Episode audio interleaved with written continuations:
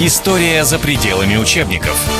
Друзья мои, очередная часть программы «История за пределами учебников. Мифы о России». Мы думали сделать побольше на этот раз, многосерийный такой э, сериал. Э, часть третья. Поговорили мы э, о мифе о пьянстве, о пьянстве. Поговорили мы о таком мифе, как дураки и дороги. Э, Игорь Борисович Чубайс, э, профессор Института мировых цивилизаций, буквально в пух и прах эти мифы разгромил. Я Кстати, старался, да, я пытался. Ну, другой вопрос, вы в это поверили, насколько а, вам это показалось убедительным? Сегодня... Э, Нельзя будет... же жить с мыслью о том, что весь наш народ ущербный. Это вообще неправильно, и уж тем более нельзя с этой мыслью что-то созидать.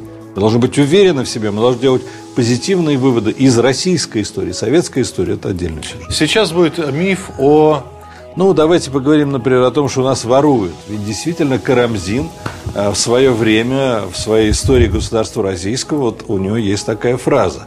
Правда, эта история многотомная, и сам Карамзин, э, э, о самом Карамзине есть мифы. Якобы Николай Михайлович Карамзин работал по заданию императора, но он 13 лет работал самостоятельно – это была его, его собственная воля, его собственное желание. Он очень любил свою страну, он хотел написать ее историю.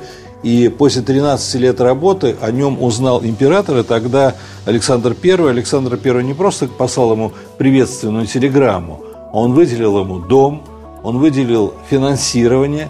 И еще одна очень важная деталь, о которой почему-то в учебниках не пишут, Дело в том, что русская история, русские историки были абсолютно свободны от цензуры – не было цензуры профессиональной работы историка. Историк писал, если это профессиональное исследование, профессиональная э, статья или книга, она была абсолютно свободна. Поэтому, кстати, поэтому э, истории, которые написал Карамзин, историю, которую написал Ключевский, историю, которую написал Соловьев, переиздают 100-150 лет. Понимаете? А вот э, советские историки были великими но их работы как-то никто сегодня не перечитывает, они никому не нужны. Даже краткий курс истории ВК, ВКПБ, в общем-то, никто сегодня, кроме очень узких специалистов и любителей сталинщины, никто не читает. То есть страна была достаточно свободной, и к чему я это говорю? Я это говорю к тому, что если Карамзин одно единственное слово написал, вот ворует свои истории, да, а у нас только это и цитирует, то это само по себе некий болезненный знак. Слушайте, подождите, вы... подождите. Ну вот э, ну, давайте вспомним, Игорь Борисович, в предыдущих программах вы говорили о том, что вы вообще стараетесь отталкиваться от фольклора, да?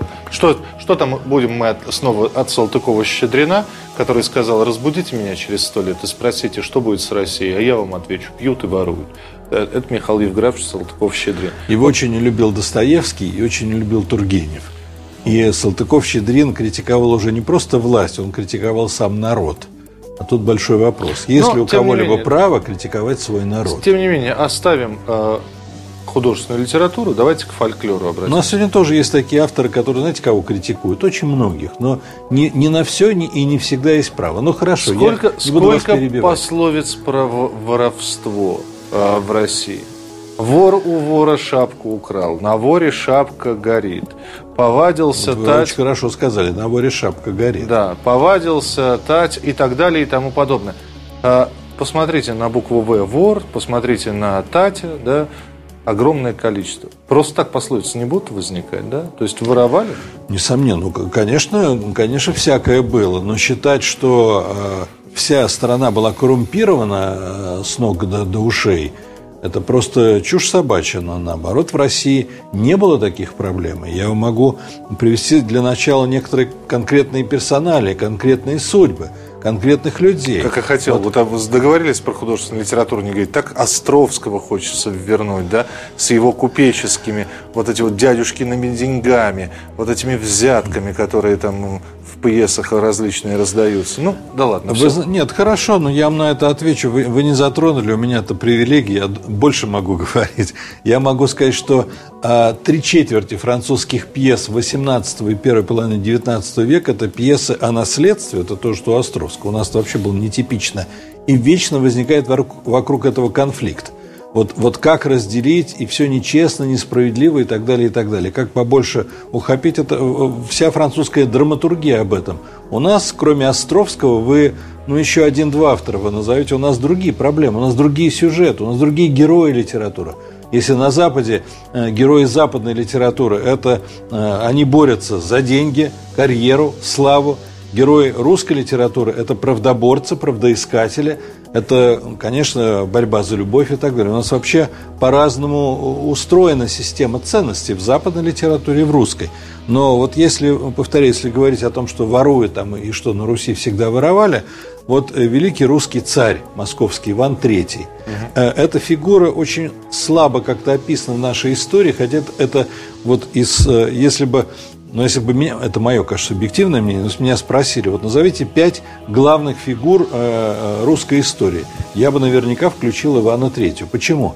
Да потому что Иван Третий воссоздал Русь, он воссоединил русские княжества. Это конец 15-го, начало 16 века.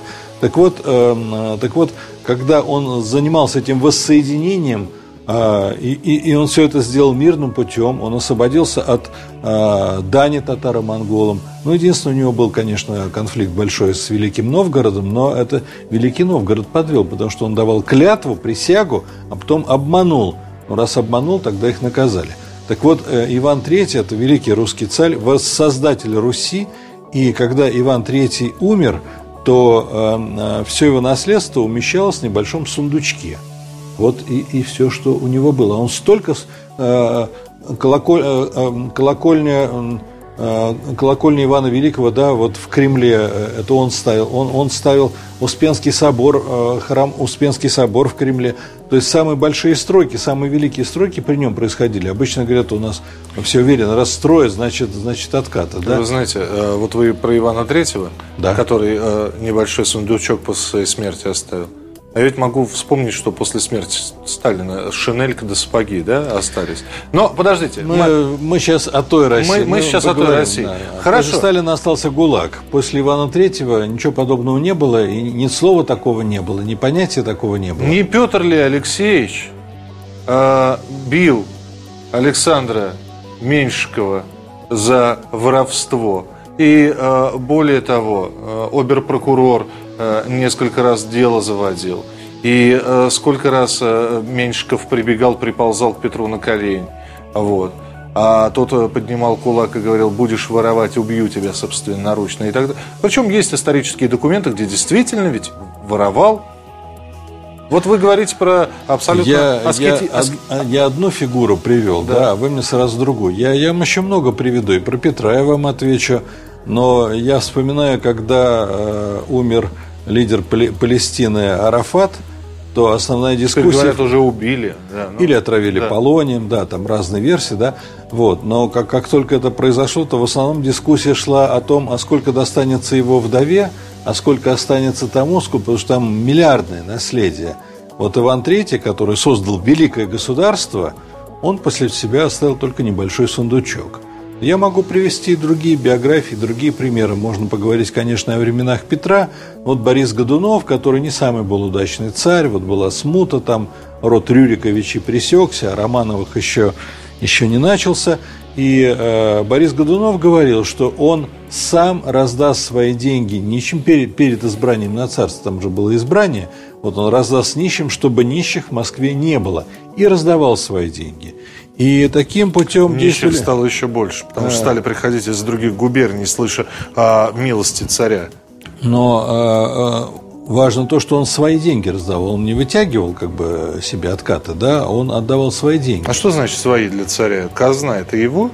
Ну, у него есть наследие, у него есть законные и легальные источники дохода, которые он, а, которые он имел. Он их не протрачивал на себя, он делился – и, ну или другой пример, там, скажем, Николай I, э, вот думают, что он там при Пушкину там скорее немножко иначе было. Пушкин немножко так ну, за рамками иронизировал над Николаем. Поддразнивал. Над Николаем, да, и такие писал эпиграммы не очень красивые. Тем не менее, когда у Александра Сергеевича Пушкина кончились, э, э, он проиграл в карты, проиграл в карты, и Николай I дал ему 25 тысяч рублей своих собственных денег – Он не устраивал систему госпремии, когда нужные авторы получают за, за наш счет там соответствующее вознаграждение. Он дал свои собственные деньги. А, кстати, было бы неплохо. Лауреат царской премии первой степени Э, Александр Сергеевич Пушкин. Ну, не знаю, ну, не знаю. Он как-то вот без этого обошелся. Правда, кстати, имя Пушкина стало особенно сиятельным уже с конца XIX века. Вот. Ну, или, или вам э, вот другой факт э, из истории Московского университета императорского. А В середине XIX века одна из газет московских опубликовала сведения о том, что какой-то профессор в Московском императорском университете берет взятки. Э, э, Вся профессура во главе с профессором Кавелиным, это очень известный русский юрист и философ, подали заявление об отставке, потому что их задевала такая информация. Они не брали взяток, они доказали это тем, что они ушли в отставку. Это, кстати, повлияло на всех дальнейшую карьеру, потому что назад вернуться было невозможно. Но если сегодня газета «Известия» писала, что, э, я цитирую конкретную статью, это не, не метафора, 90% студентов МГУ обучается за э, взятки, за дополнительные деньги, и ничего не произошло, и все как бы, и даже никто не обратил внимания на эту статью. Вот в России достаточно было одной статьи про профессуру, чтобы вся профессура покинула Московский университет. Это говорит о настроении, об атмосфере в стране, о том, какие были отношения, какие были правила. Я могу Что вас сейчас касается отпра- петровских Да, реформ, да. я еще не ответил, то, э, конечно, петровские реформы, они э, предполагали э, демонтаж всей старой системы, ну не всей, конечно, но в значительной, значительной части механизма управления. Старые правила переставали работать, православие перестало быть самым высшим началом. Служить нужно было с петровских времен не Богу, Богу тоже нужно было служить, но нужно было служить державе. Менялись правила. И вот когда меняются правила, и правила менялись в правильном направлении, тогда э, вот система э, э, может дать сбой, и она давала сбой. Это, это известно, это так. Но ведь в конце концов мы получили огромные приобретения за счет петровских преобразований. И они были осмысленны, у них была конкретная цель. Но я еще приведу несколько примеров, просто которые характеризуют поведение людей, атмосферу в обществе. Вот Сергей Можно я Юрьевич- только тогда в Да, пику да, что-то да, скажу, да? да? да. А, ну, хорошо, Я давайте. думал, в поддержку хоть раз. Нет. А, нет. в пику и в И пику. мне просто интересно. э, Одни из самых богатых людей, особенно в годы русско-японской войны и э, Первой мировой, были э, берете самый поздний период. интендантские Военные поставки, службы, да, конечно, военные поставки. конечно. Да, но была еще и Крымская война. да. И там как раз это и стали там э, э, мухлевать с продовольствием, да, службу тыла так называемую. Это, это во-первых, это э, одно из. Теперь э, давайте посмотрим. Вот вы говорите, что э, там чест- честные люди, да, вы сейчас э, можно вспомнить тоже достаточно скромно жившего Николая II, да, и жировавших при нем окру- жировавшее окружение. Ну, Хорошо, Ведь вообще хорошо. скромных императоров было м, да, предостаточно. Александр II э, не шиковал. а, да, да вот, начиная там... Вы знаете, что Александр III, знаете, какое самое любимое, э, э, самая любимая еда была у Александра III? Александр III, это конец 19 века. Ну, Он иногда... кар- картошка с хлебом, нет? Нет, э, ну, я даже не, не скажу, какое именно, но как, как он поступал. Об этом пишет, э, это тоже, кстати, мемуары Вита. Он пишет, что иногда Александр III позволял себе следующую, ну, некоторую шалость. Он просил своих помощников, чтобы они приехали в ближайшую солдатскую столовую и привезли ему солдатский обед. Вы можете себе представить вот картину эту, как, как кормили русскую армию, как питались русские солдаты, если император считал за счастье отобедать нормальной солдатской едой, нормальным солдатским обедом. Хорошо, Понимаете? неподалеку от Москвы, э, возьмем конец э, воз- 19 века, неподалеку, Сейчас от, их кормят собачьими консервами солдат. неподалеку от Москвы Клака, Хитровка. Причем все знают, и полицейские там стоят, Будников некто, да, который... Мы не успеем остальные Я, мифы я, я, я понимаю, но у нас будет продолжение лучше. Ну что, полицейские не брали, что ли, в 19 веке на лапу? А, Вы знаете, это надо проверять. Это голословное утверждение. Вот, вот у нас это, и создан это- такой это Владимир миф. Андреевич Гелеровский. Нет, у нас существует такой миф, что вся Россия была... Там были не столько взятки, там были как бы подарки своеобразные. Там была другая традиция отношений. Понимаете, вот будет у нас на радио там 8 марта, и мы с удовольствием всем девушкам подарим э, что-то такое приятное, чтобы они этот день отметили. Только в том случае, если они нам до этого на 23 что они ли, нам на 23 обязательно что-то подарят. Это, это не взятки, это, это немножко другое, понимаете. Вот, вот примерно такая традиция была на Руси, потому что было, кстати, на Руси было огромное количество праздников. Я об этом еще э, не говорил. У нас было больше праздников, чем в других, э, во всех других европейских странах. Но, больше Но я хочу еще конечно. сказать, э, ты знаменитый императора там, и так далее. Вот. Но я еще я хочу продолжить э, про вид еще два слова.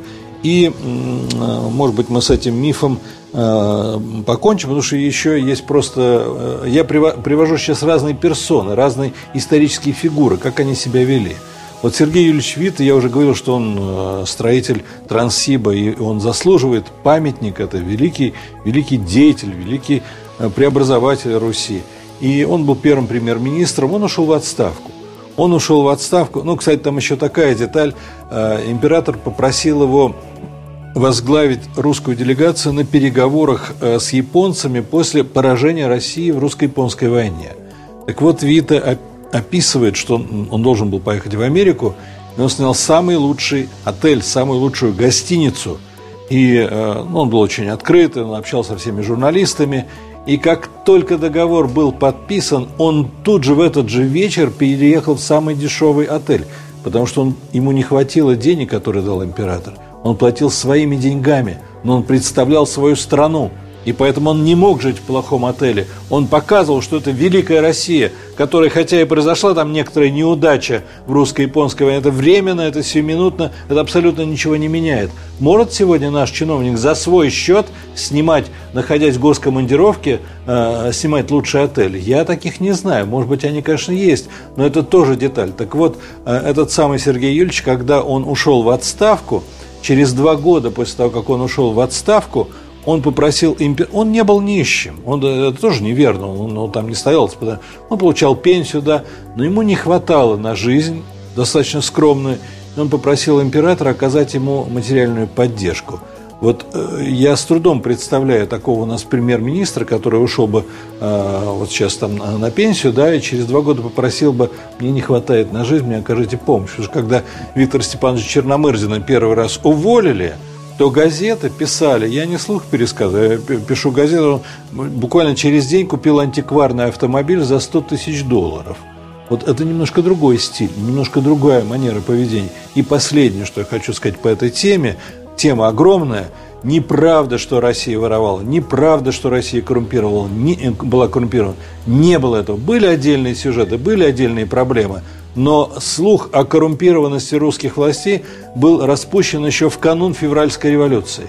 И после февраля, когда пришла новая власть, когда император был, а, находился под стражей, была создана комиссия Временного правительства, которая проверяла финансовые документы времен, э, царского правительства.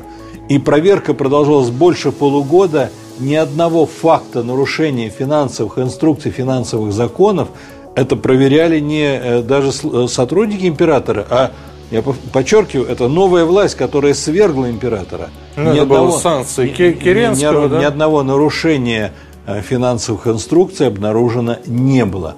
Поэтому врать про свою страну, что у нас всегда воруют, что у нас всегда все кормят, это ложь. Это сегодня в стране существует серьезнейшая проблема, и президент Медведев два года назад сказал, что... Премьер-министр только... Медведев. Нет, я да. говорю о том, как два года назад, два года когда назад, он был президентом. Да, да. Когда он был президентом, он в президентском послании, это официальный документ, он на всю страну объявил, что только в, только в ходе в госзакупок, это одна из операций, которую выполняют чиновники, чиновники воруют более триллиона рублей. Более триллиона рублей. Вот это коррупция, это сверхкоррупция, это вообще какое-то новое название требует. Россия не была коррумпированной страной, и мы должны избавиться от этой скверны, которая нас поразила, нашу власть и наше чиновничество. Россия такой не была. Это миф о коррупции. Друзья, есть о чем задуматься. Игорь Борисович Чубайс, профессор Института мировых цивилизаций. Это, это книжка э, Игоря Борисовича. А мы обязательно продолжим мифы. Мы продолжим программу «История за пределами учебников». Ну, а подробности действительно вот здесь о, миф, о, о мифах, в том числе и о тех, которые мы будем э, о которых мы будем рассказывать в нашей программе, вы здесь сможете прочитать. А, до встречи в очередном выпуске программы «История за пределами учебников». История за пределами учебников.